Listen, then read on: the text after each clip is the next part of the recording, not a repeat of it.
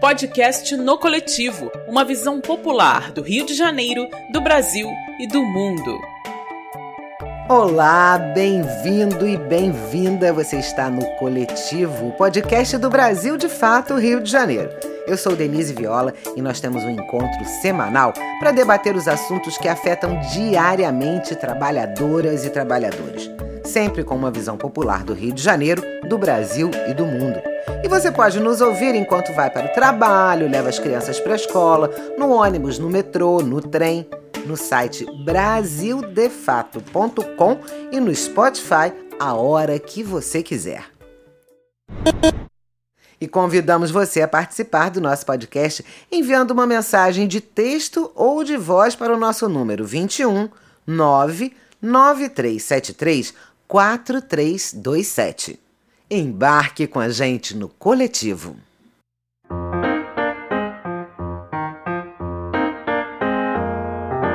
Embarque no coletivo e fique por dentro dos assuntos da semana, sempre com uma visão popular. Uma produção do Brasil de Fato, Rio de Janeiro. No episódio de hoje, nós vamos conversar com Gisele Martins comunicadora comunitária da Maré e autora dos livros Militarização e Censura: A luta por liberdade de expressão na favela da Maré e A Fortaleza das Mulheres: Relatos sobre a militarização da vida. O mês de março é marcado por ser um mês de luta das mulheres contra as mais diversas formas de violências vividas. A militarização é uma das violências que estruturam a nossa sociedade e atinge diariamente a vida de muitas mulheres. Não só na materialidade das operações, das armas, das mortes, mas o terror e o medo que passam a determinar o modo de viver dessas mulheres. No Rio de Janeiro, esse modelo de intervenção tem deixado uma marca de morte, violência policial, crescimento de grupos armados e violência contra as mulheres, principalmente negras e que vivem nas periferias. Para entendermos mais sobre a militarização e o que isso significa na vida das mulheres, vamos conversar com Gisele Martins. Bem-vinda, Gisele Martins. Obrigada por embarcar com a gente aqui no nosso no coletivo. Primeiro, eu queria que você explicasse para gente o que, que é essa militarização. Olá a todas e todos. É uma grande alegria estar aqui conversando com vocês hoje sobre um tema que é tão comum nas favelas cariocas e, e também periferias, não só do Rio de Janeiro, mas de todo o Brasil e mundo e um tema que a gente precisa cada vez mais colocar em debate e lutar contra ele. A militarização é um processo feito de cima para baixo, é, o Estado, são os governantes que colocam suas polícias e seu exército para controlar as nossas vidas, e aí a gente tem um país que compra cada vez mais armas no lugar de oferecer educação, que investe mais em caveirão terrestre é, e caveirão aéreo, que é o helicóptero que hoje atua nas favelas cariocas e nas periferias, do que investir, por exemplo, em saneamento básico, educação, saúde, e moradia. lazer também, né? Moradia, lazer, segurança, que não é a segurança de uma arma apontada para o caminho que você passa todo dia, né? Exatamente. E esse e, a, e, nós que somos mulheres favelas, mulheres negras, nordestinas, essas indígenas que vivem nas favelas e periferias, a gente vem pautando essa militarização na vida das mulheres, das crianças, que a gente pauta muito também a questão do homem, o homem negro atingido pela polícia. A gente deixa de pautar ali também a gente. Pois é, como é que essa militarização, Gisele Martins, atinge a vida das mulheres? Qual é a diferença? Porque a violência é violência mas tem a sua especificidade, né? Tem aí uma especifici especificidade. E é quando, por exemplo, a polícia está invadindo a nossa favela. Diz aí na lei, em alguma lei aí que não serve, nunca serviu pra gente que tá na favela, é o homem policial que tá revistando os nossos corpos. É o homem policial ou soldado do exército que tá invadindo as nossas casas, que está mexendo com a ponta do fuzil a nossa comida, que está abrindo a nossa geladeira, que está dizendo para aquela mulher transar com eles, que está vendo ali a calcinha dela pegando sim os objetos dela dentro do guarda-roupa. Essa militarização atinge a gente porque a gente que está na ponta da favela e dentro de casa, em qualquer lugar, que a gente vai colocar o dedo na cara da, desse policial ou desse soldado que está invadindo não só a nossa favela, mas a nossa casa também. É, na maré, quando se tinha soldados nas nossas ruas, a gente tinha soldado mexendo com a gente que é mulher na favela e colocando a mão no nosso corpo para revistar. Então tem a questão do nosso corpo, tem a questão psicológica quando ele diz que ou você sai comigo, ou vem aqui bonitinha, ou é, seu corpo é muito bonito. E tem uma ameaça aí muito velada porque tá partindo de alguém que é agente do Estado.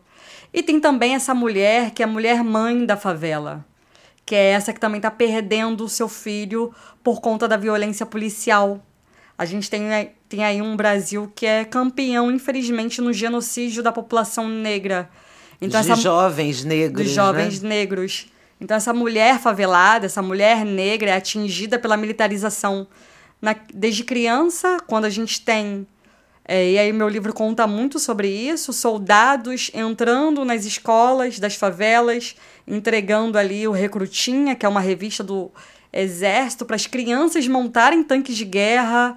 Então é a vida dessa criança que está sendo atingida pela militarização, é a adolescente que também está sendo atingida pela militarização, é o público LGBT também sendo atingido pela militarização quando diz que o corpo dele não é bem-vindo naquele lugar porque ele não é de Deus, e aí muitos deles também estão, e delas estão sendo assassinadas. É a mulher adulta da favela que está sendo atingida também, seja ela é, só uma dona de casa, entre aspas, só uma dona de casa, ou seja ela só uma estudante, ou seja, é atingida das várias formas é a mulher também adulta mãe, que também está sendo atingida pela militarização, e também o público mais velho da favela, a mulher da favela, que hoje está em depressão dentro de casa, sem conseguir sair de casa, porque tem medo de ir no posto de saúde ser atingida por uma bala. Isso são relatos que a gente ouve diariamente nas favelas. Aliás, no, na sua publicação A Fortaleza das Mulheres, relatos sobre a militarização da vida, muitas dessas histórias estão contadas aqui, que são histórias de vida, né? Fala-se é, na segurança do estado do Rio de Janeiro, fala-se no combate a grupos criminosos, mas, na verdade, quando você questiona essa questão da militarização, é, não é em nenhum momento a defesa da criminalidade, mas a gente está falando aqui de violação dos nossos corpos, de preconceitos dos mais diversos, de homofobia, de, de terror psicológico nessa mulher idosa que tem medo de ir para o posto de saúde e nessa criança que tem medo de ir para a escola também, né? muitas vezes. E tudo isso na mão armada do Estado. É, é Essa é a diferenciação. Né? Ninguém está defendendo viver na insegurança. Mas o papel do Estado, em tese, seria proteger a cidadã e o cidadão. More no asfalto, na favela, onde quer que seja, né, Gisele? Exatamente. E o Estado é, é, quem a gente mais cobra uma política de segurança, que, como você bem falou, não é polícia. Segurança pública não significa polícia, nem exército, nem carro blindado. E aí a gente pensa o porquê que a favela, entre aspas, merece essa política de segurança, que é a política da matança, né? Que é uma política vinda do Estado, que é para matar, controlar a gente, censurar e tornar e, e, matar a gente, colocar a gente. E aí a gente pensa, por que, que eu sou tão diferente de quem mora no asfalto? Porque no asfalto não tem um tanque de guerra. Quando tem um caveirão, por exemplo, eu moro na maré, atirando o caveirão terrestre, caveirão aéreo, que é o helicóptero blindado da polícia, atirando na maré, ele nunca erra o tiro para atirar na Avenida Brasil ou em Bom Sucesso, que é o bairro próximo à maré. Ele nunca vai errar o seu tiro e atirar no aeroporto internacional que fica ao lado da maré. Ele sabe onde atira. Ele sabe que aquele tiro tem que atingir aquela favela. E, a gente se pergunta o porquê disso. O tiro, e aí são relatos das próprias crianças da maré. Ficam uma semana sem aula quando se tem operação policial na maré. E aí a escola com helicóptero é a caixa d'água que é atingida, e aí não tem água na escola. Tem a operação naquele dia que durou 12 horas, mas tem toda uma consequência que a gente sofre durante toda a semana. É o medo de sair de casa, os postos de saúde fechados, as escolas fechadas porque a caixa d'água foi atingida, ou a escola foi revistada, ou o policial invadiu a escola e roubou algum objeto da escola que sempre roubam é, aparelho de televisão, rádio, qualquer coisa do tipo. É o medo das crianças de irem novamente para a escola para ouvirem tiro, porque no imaginário das nossas crianças, ir para a escola é um risco quando você está atravessando a rua da favela, o que deveria ser ao contrário. Ah, tia, ou oh, mãe, eu quero ir para a escola para estudar. E não para ter medo de ficar lá vulnerável sem você, mãe. Porque eu tô lá no meio de um tiroteio, uma professora só, tendo que dar conta de 50 crianças desesperadas na hora de um tiroteio. E a gente questiona o porquê, né? E nesse livro, tanto em ambos os livros, a gente questiona isso. É, e vale no... lembrar que a gente está falando com Gisele Martins, que é comunicadora, e, e a gente está falando desses dois livros. Um, o outro eu vou pedir para você falar um pouquinho mais do lançamento, né? Porque um livro é A Militarização e Censura, a luta por liberdade de expressão na favela da Maré, que a gente vai falar também sobre a questão da comunicação e o quanto isso é importante, e a publicação A Fortaleza das Mulheres, relatos sobre a militarização da vida. Em ambos você se debruçou, debruçou seus estudos e vivência, né? Porque tem a vivência, tem a pesquisa, tem a escuta atenta a esses relatos para os impactos causados que atinge a vida das mulheres, mas como você estava colocando aqui, atinge também a sociedade. A sociedade também sente. Fala um pouquinho mais disso, Gisele. Você estava falando da situação da escola, que é uma situação absolutamente dramática, né? Sim. E atinge toda a sociedade quando, por exemplo, eu não consigo sair para trabalhar.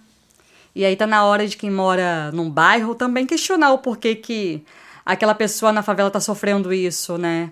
Porque, poxa, Gisele fica sem trabalhar. Por exemplo, eu tenho um médico agora sexta-feira e eu morro de medo de ter uma operação policial no dia e eu perder meu médico, sabendo que só daqui a seis meses talvez eu consiga marcar um outro médico. E aí tá na hora também de quem atende na saúde pública cobrar uma posição do Estado, uma não violência. Até porque eu chego lá naquele, naquela clínica da família, no meu médico, completamente abalada com o meu psicológico, que aí resulta na minha falta de ar é, de mulheres infartando, porque isso vem crescendo muito nas favelas na hora da operação policial. E aí tá na hora dos professores também cobrarem uma segurança pública que funcione na favela e não mate a gente quando se tem que cuidar das crianças em meio, em meio a um tiroteio.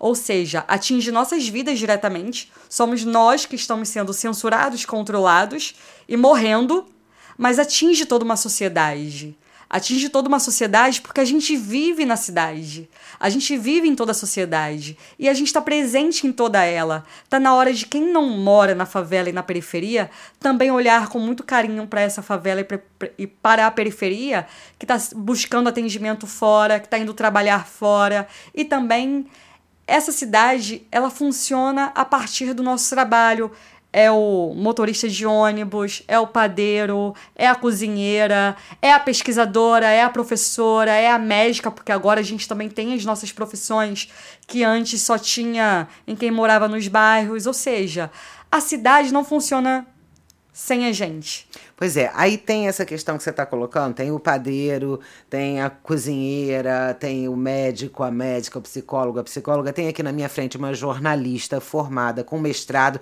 inclusive um dos livros foi resultado da tese de mestrado, né? Então a gente tem profissionais que muitas vezes, além de faltar ao trabalho, muitas vezes não conseguem nem ter esse trabalho porque a empregabilidade fica é, é, impactada por isso também. Na hora que você vê o endereço da pessoa, ah, ela mora na Maré, ah, ela mora no Alemão, ah, ela mora não sei onde, hum, vai ser um funcionário que vai faltar, então entre aquele que mora na favela e o que mora no asfalto, eu vou ficar com o do asfalto, mesmo que o currículo da favela seja melhor, porque aquele não vai faltar tanto. é um raciocínio sórdido, né? Porque Exatamente. você tem excelentes profissionais nas mais diversas áreas. E dispostos a trabalhar, né, Gisele? Exatamente. A questão do currículo ainda é algo a ser enfrentado, mas ainda a questão do CEP, o nosso endereço. Em qualquer currículo que qualquer morador de favela coloca hoje, vai colocar hoje, pede sempre o endereço de quem, do amigo que mora no asfalto, que mora no bairro. E aí nisso é para procurar emprego é para fazer uma matrícula em alguma universidade, escola, é para ir ao médico do asfalto, porque hoje a gente quase não consegue mais vaga em atendimento público em hospitais do, do asfalto, porque mandam a gente tra se tratar só na clínica da família dentro da favela, que hoje está sucateada. E aí é na educação, é na saúde, é no emprego e é também na hora da gente comprar algum móvel. Eu não posso As pedir uma- entregas, né? Eles negam, falam, a gente não entrega nesse lugar de risco. Aí eu falo, mas é um lugar de vida onde eu vivo. Quem Ou disse? até para pegar um transporte, um táxi, um Uber, um Cabify, ou seja lá o que for, para voltar para casa tarde, encontra-se dificuldade também, né? Exatamente. Eu tive uma amiga minha que foi para uma, uma das atividades da Maré. Ela mora na Tijuca. Ela, Gisele, eu pedi 17 Ubers. E não veio nenhum, é assim mesmo? Eu falei, eu nem sabia que você não sabia que era assim, porque isso pra mim é tão comum. E se soubesse, tinha te deixado lá na Avenida Brasil. Você tá pedindo Uber aqui na porta da favela? Você é louca, ou seja, não é ela que é louca. É eu que normalizei uma violência, uma Sim. outra violência, que é o preconceito e o racismo de- desses transportes já considerarem o meu local de moradia como local de risco. Pois é, e aí a gente está falando de uma bola de neve que é extremamente complexa. Quais são os caminhos, Gisele, para enfrentar esse tipo de violência? Porque é a violência da militarização que vem com a desculpa de conter a violência da criminalização, da criminalidade, né? Mas isso vai virando a vida de moradores e moradoras de cabeça para baixo. E não, não tem melhora, né? Exatamente. É, Enquanto comunicadora, eu venho ouvindo as favelas, principalmente as favelas que foram sofreram remoção e que também sofreram com a militarização da vida nesses últimos 10 anos. Eu rodei muitas favelas ouvindo depoimentos. Por isso que eu gosto tanto de colocar nas minhas publicações o relato da outra, o relato do outro, porque eu sou tão dentro da favela, tão moradora que eu falo, será que é isso mesmo? Eu preciso ouvir outras pessoas e eu acho que as pessoas vão acreditar em mim quando as outras pessoas colocarem relatos parecidos com o meu ou até mais impactantes do que o meu. Por isso que eu estou publicando esses dois livros com relatos de pessoas que vivem em outras favelas ou em outras partes do mundo também, como é o caso do livro das mulheres. E aí, é uma bola de neve sobre também o que a gente vive na favela, né? Porque a militarização interna é a militarização de fora para dentro, é um, atrapalha a nossa vida cotidianamente. Tá na hora da cidade enxergar a gente como parte da cidade, os governantes também enxergarem a gente como seres humanos. E aí eu acho que a gente vai conseguir melhorar isso numa política que só piora a partir da educação popular, da comunicação popular comunitária, a partir da cultura e a gente achando outras formas aí de, de se comunicar com o nosso público. O nosso público-alvo, que é a favela, que é a periferia, que é o sem terra, que são as ocupações, que é o motorista, que enfim, que é o padeiro, que é a dona de casa, é achar formas alternativas de conversar. Eu acho que a gente precisa estar cada vez mais nas ruas. Por mais que a censura venha, e vem, porque eu sofri isso na maré, e é isso que conta um dos meus livros, essa censura e autocensura da favela a partir da militarização, a gente sofre muito, mas em algum momento, coletivamente, a gente acha uma forma de continuar fazendo o nosso trabalho. É difícil achar uma alternativa, muito difícil, principalmente quando a gente está dentro desse local que está sob ameaça 24 horas por todas as forças. Mas quando a gente ouve o outro e coletivamente, e tendo paciência, a gente consegue achar saídas. Hoje, diretamente, eu não consigo falar sobre segurança pública na favela. Eu vou achar uma forma de falar sobre segurança pública na favela. E aí é no teatro, é doando uma roupa, é doando um livro. Que aí as escolas estão começando a me chamar. Não posso mais ir lá bater, eu vim aqui falar sobre militarização. Não as escolas. Poxa, Gisele, a gente já está fazendo provas com os seus livros. É, vem aqui falar. Aí eu falo, no lugar de eu ir, para não ficar muito exposta, vou eu e mais uma moradora que escreveu o livro. Vou eu e mais um comunicador. Vou eu e a dona de casa que está sofrendo isso. Vou eu e aquela mãe que tem um filho na escola que não quer, que aquela criança não quer mais ir à escola. E aí é dividindo mesmo essas tarefas e colocando outras vozes para a gente não sofrer sozinho esse impacto aí desse caos que é hoje, especificamente o Rio de Janeiro. Pois é, é eu fico pensando aqui, né? Para dentro da favela, a escuta é muito importante. Para fora da favela, é fundamental falar, falar, falar. Porque no senso comum, Gisele Martins, eu já ouvi, não foi uma nem duas vezes. Mas vocês estão reclamando da militarização, então vocês não querem segurança? Não, não é isso. Olha como o assunto é complexo. Eu vou daqui a pouquinho voltar para essa publicação sobre as mulheres, mas eu queria que você falasse também da questão da comunicação um pouco mais, né? Porque a militarização, como você bem disse, atinge vários direitos, entre eles o direito à comunicação. E na sua publicação você fala de militarização e censura. Fala um pouquinho mais do impacto dessa militarização nos meios de comunicação e no processo de comunicação? Primeiro que foi um caos eu tentar escrever sobre isso, eu querer escrever sobre isso. É, tinha um medo aí da universidade de eu, querer, de eu escrever sobre isso e, e da forma que eu escrevo, que aí eu coloco o meu grito mesmo e o grito das outras pessoas nessa não militarização. Eu briguei muito por essa publicação porque eu sofri o impacto da censura e da autocensura em 2014 e 2015, quando o exército esteve na maré e agindo pela lei, pela garantia de lei e ordem, GLO, que é utilizado para abafar movimentos sociais hoje em todo o Brasil e também utilizado na ditadura militar. Ou seja, que democracia é essa, né? É, sobretudo é, é, é resgatar esse resquício da ditadura civil-militar, né? O GLO. Aí usa-se a sigla, parece que o peso fica diluído, né? Estamos usando o GLO. Exato. Tá, mas é, é garantia da lei e da ordem. Que ordem, ordem para quem? Que lei é essa? Se todos e todas somos iguais perante a lei. Então já começam os questionamentos, né? Já começa por aí. E aí, mais uma interrogação, né? O porquê que a maré foi escolhida por isso e porque naquele período só a maré estava com isso. Não que eu queira que isso ocorrer. Não, que eu Aconteça quisesse que isso... em outras, não, não jamais, mas é questionar o porquê. E aí é porque a gente estava e a gente está do lado do aeroporto internacional, das principais vias expressas da cidade, e também porque era época de Copa do Mundo. Sim. Então quem chegava no aeroporto queria atravessar a linha vermelha com uma dita, entre aspas, segurança.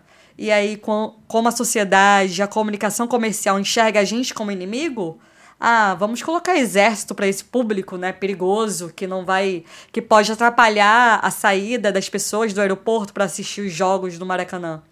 Então a gente teve na maré, e é importante falar sobre isso, no, no, é, na prioridade do Estado em relação às nossas vidas é que a gente teve um soldado para cada 55 moradores durante um ano e cinco meses. Eu nunca tive um médico ou um professor para cada 55 moradores da Maré. E olha que nós somos 132 mil moradores naquelas 16 favelas da Maré. E aí é questionar o porquê que eu sempre tive tanques de guerra, na, na, na aliás, na, na, em 2014 e 2015, eu tive tanques de guerra acabando com os nossos saneamentos básicos. A gente teve tanques de guerra passando em cima de morador, porque o morador não conseguia correr. A gente teve soldado atirando nos bares da favela, proibindo a cultura local da favela. E, eu, e aí sempre falo, ah, Gisele tá falando do funk, né? Porque o funk sempre, né? O funk é de criminoso, não, não era só o funk, era o hip hop, era o culto da igreja, era a gente tinha uma praça que sempre tinha forró funk, foi proibido forró funk, foi proibido hip hop, foi proibido forró na favela, foi proibido festa de aniversário nas ruas da favela da Maré. Foi proibido churrasco na rua. Todo mundo sabe que o churrasco é uma cultura nossa. E é na rua mesmo, porque a gente não tem mais laje. A gente não tem mais praça pública dentro da favela. Então a gente ocupa a rua, porque a rua é um lugar nosso de convivência. E aí foi proibido, a gente tinha que ir até o quartel pedir autorização e se eles autor autorizassem, davam uma folha pra gente dizendo estão autorizados a fazer tal festa e a responsável é fulano, fulano e fulano. E a gente foi proibido de fazer comunicação comunitária. E aí eu tive tanque de guerra, mas os nossos ônibus internos da favela, porque a favela é muito grande, foram cortados. Tem tanque, mas não tem ônibus. Tem helicóptero atirando, mas a gente não tem lazer. E aí, as nossas mídias comunitárias, durante 2014 e 2015, foram visitadas pelo Exército.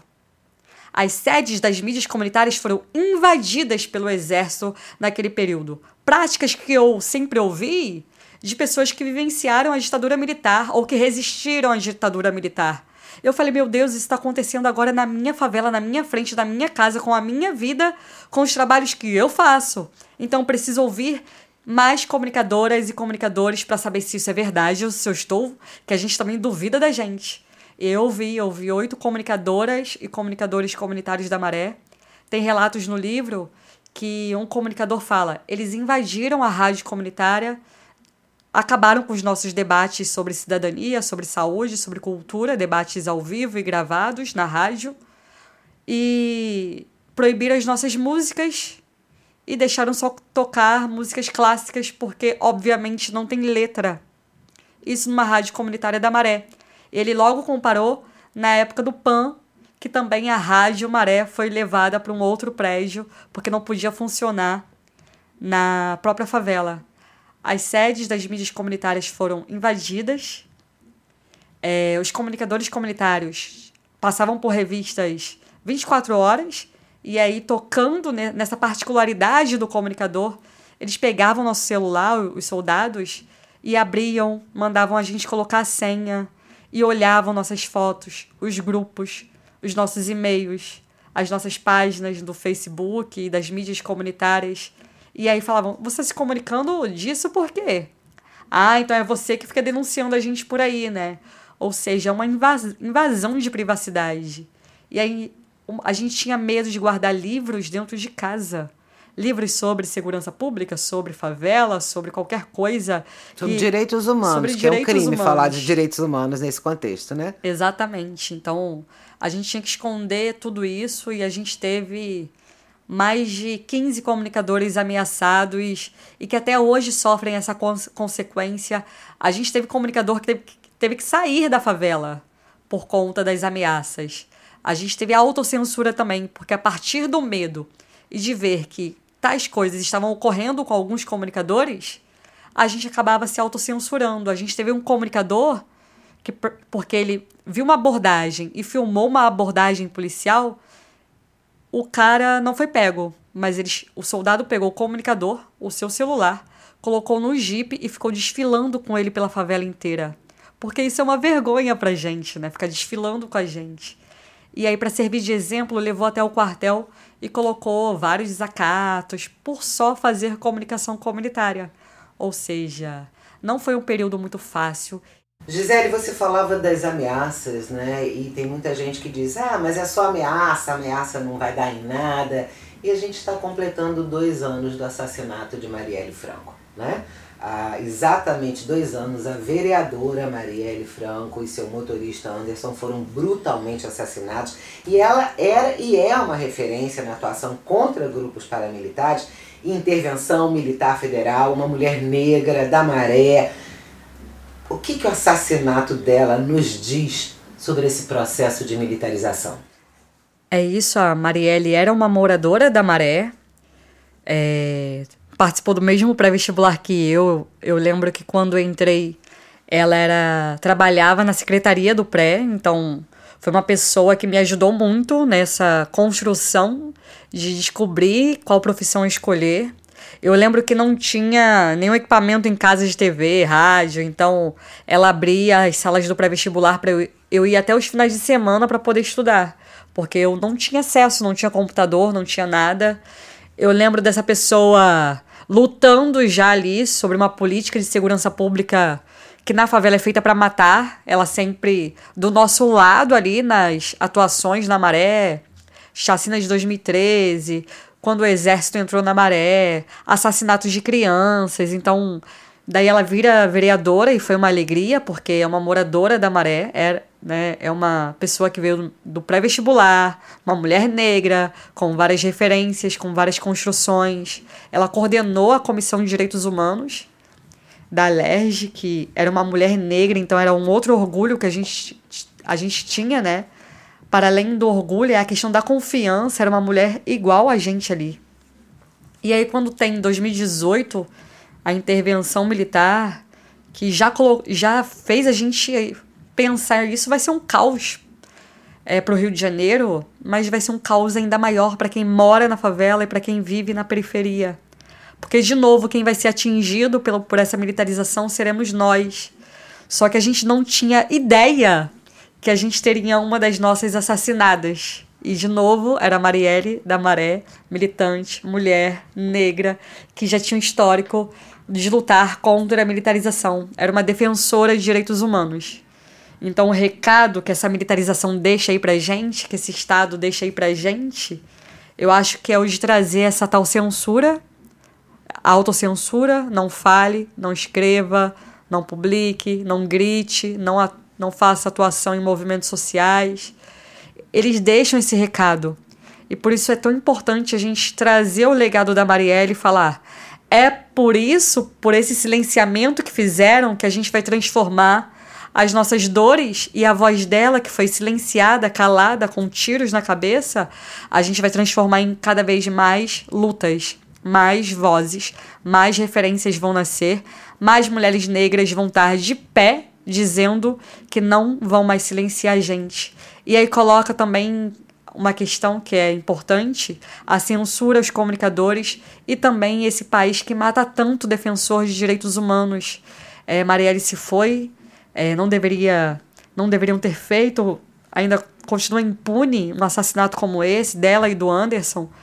E aí são tantos negros e moradores de favelas morrendo todos os dias, e aí a gente precisa colocar em debate que a gente não tem uma política pública de segurança que funciona pra gente.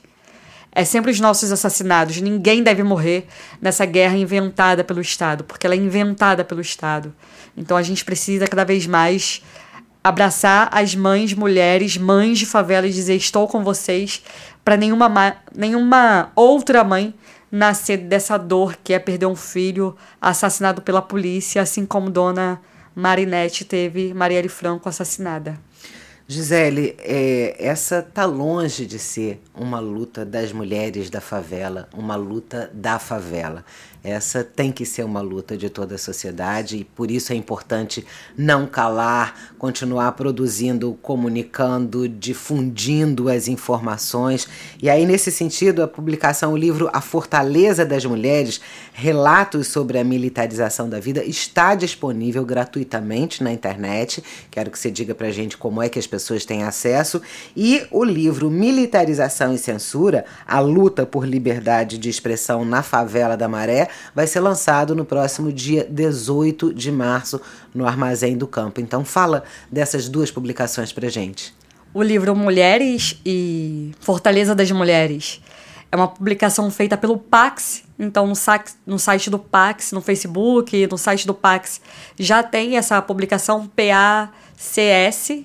Colocou no Google, você vai encontrar. Tá lá o PDF, é uma distribuição gratuita e iremos circular escolas, universidades, movimentos sociais, o público em geral que quiser essa publicação. É, e aí tem que ser rápido, porque a gente tem mil, mil, mil exemplares. E só convidar a gente, mandar uma mensagem aí que a gente vai até o local falar sobre esse tema e distribuir esse livro que está bem bonito. E a outra publicação, que é uma publicação do, do meu mestrado, que é Militarização e Censura. Ele está à venda e vai estar sempre à venda lá no Armazém do Campo também, na Lapa. E, a, e o lançamento é agora, dia 18, às 19h30.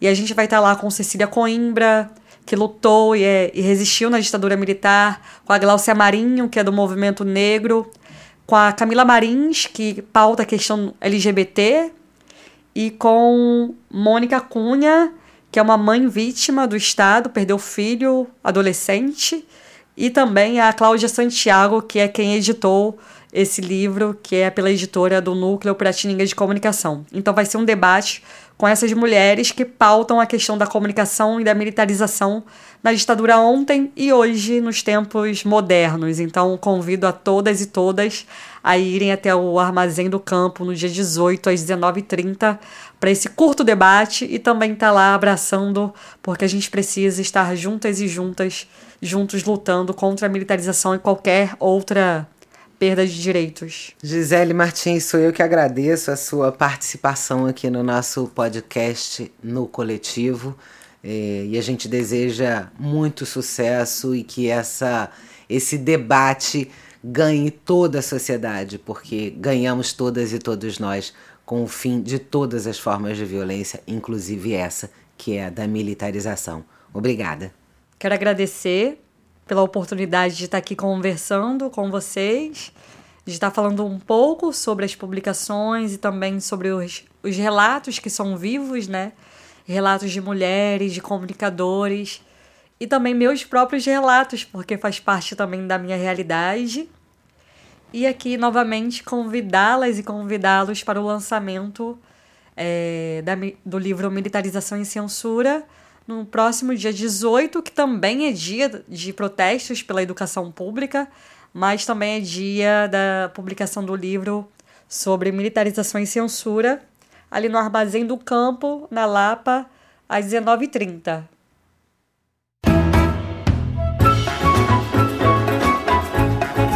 Rio, Rua e Cultura a agenda da cultura popular no estado do Rio de Janeiro. E quem também está no coletivo para falar sobre cultura é o nosso querido Gregory Combat. O que é que você nos traz sobre o cenário das políticas de cultura no Brasil, Gregory? Olá, Denise, tudo bem? Como é que estamos? Voltando desse grande recesso do carnaval, que a gente falou bastante na edição passada, né? E agora a gente já entra no mês de março com tudo, um mês importante. A gente acabou de sair do 8M, né? Dia 8 de março, Dia Internacional das Mulheres, com marchas no Brasil inteiro, movimentos e mobilizações no Brasil inteiro pela equidade, né? Entendendo as diferenças, pois não somos todos iguais e lutando por esses direitos, por maior protagonismo e também pela maior participação das mulheres nas políticas, nos trabalhos e isso é muito, muito, muito importante. Nós, homens, estamos aqui para aprender, apoiar e fortalecer isso tudo que está acontecendo. E essa semana gostaria muito de falar sobre o pronunciamento e a posse da Regina Duarte, né, nossa nova secretária da Cultura, e já é a quarta a assumir a pasta dentro do governo Bolsonaro, e ela fez colocações preocupantes no seu discurso de posse, e logo depois também. A Regina, que teve 50 anos de Rede Globo aí, aposentou-se como atriz e assumiu uma importante empreitada que é entender a nossa diversidade, que é entender os símbolos e signos culturais que constituem e formam né, cidadãos e cidadãs no nosso país, principalmente num país tão plural como o Brasil. Ela, dentro de um dos seus posicionamentos, ela deu uma entrevista ao Fantástico dizendo que as minorias não teriam espaços dentro do financiamento dos projetos do poder público. E o que, que ela diz com isso, né? Que recado ela deixa claro com isso, sendo ainda questionada pelo jornalista, afirmando que as pessoas que votaram e elegeram o governo Bolsonaro esperam esse tipo de conduta, esperam esse tipo de postura, onde todos podem sim ter direito a se manifestar, mas que seja com patrocínios próprios da sociedade civil, etc.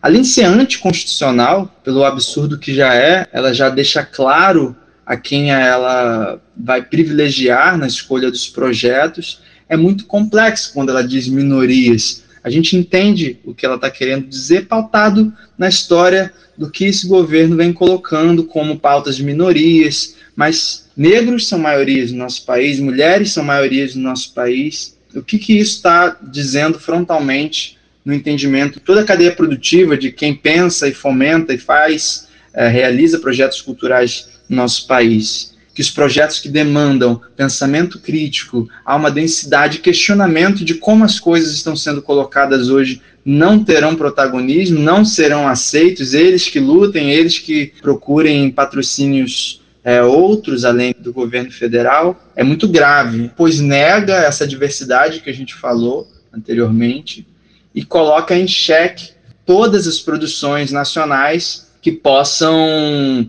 contemplar uma forma de pensar, um entendimento sobre a realidade, um questionamento sobre as políticas que a gente vive hoje.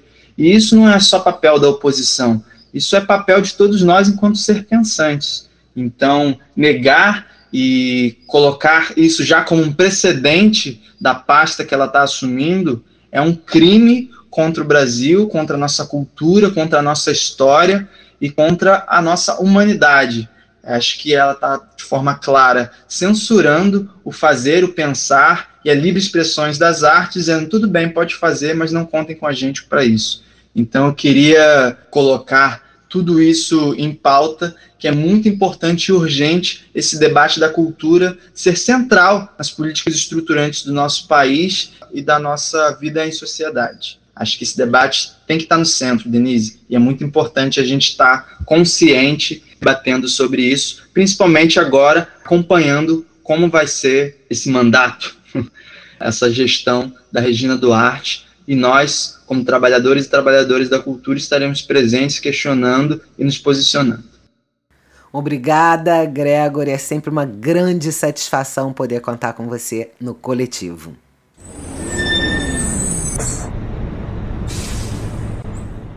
E antes da parada final, nova lei pode tornar estádios de futebol menos hostis às mulheres. A Lei 8.743, de autoria da deputada estadual Dani Monteiro, foi sancionada e poderá garantir o respeito que as torcedoras tanto pedem. O projeto torna obrigatória a realização de campanha permanente contra o assédio e a violência sexual nos estádios. Segundo a nova norma, as mulheres assediadas nos estádios terão acesso às câmeras de segurança para identificar o momento da agressão, o que lhes dará a chance de fazer a denúncia aos órgãos públicos. Além disso, a lei aposta na educação.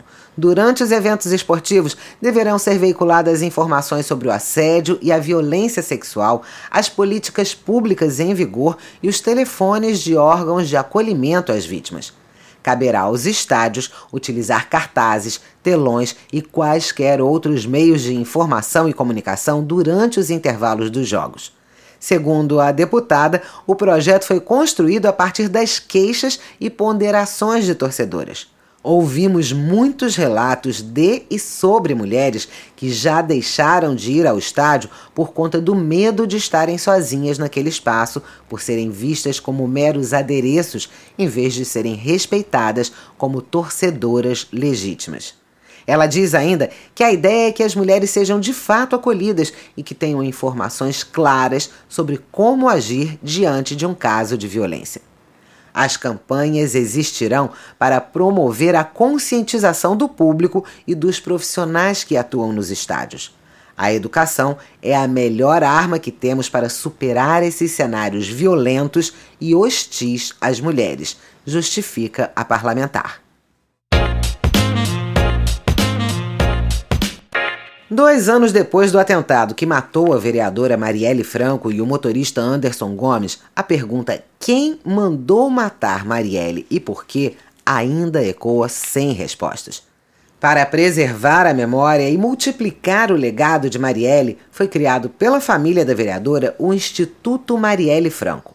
O espaço conta com uma exposição permanente sobre a trajetória da vereadora e vai abrigar atividades durante todo o mês de março.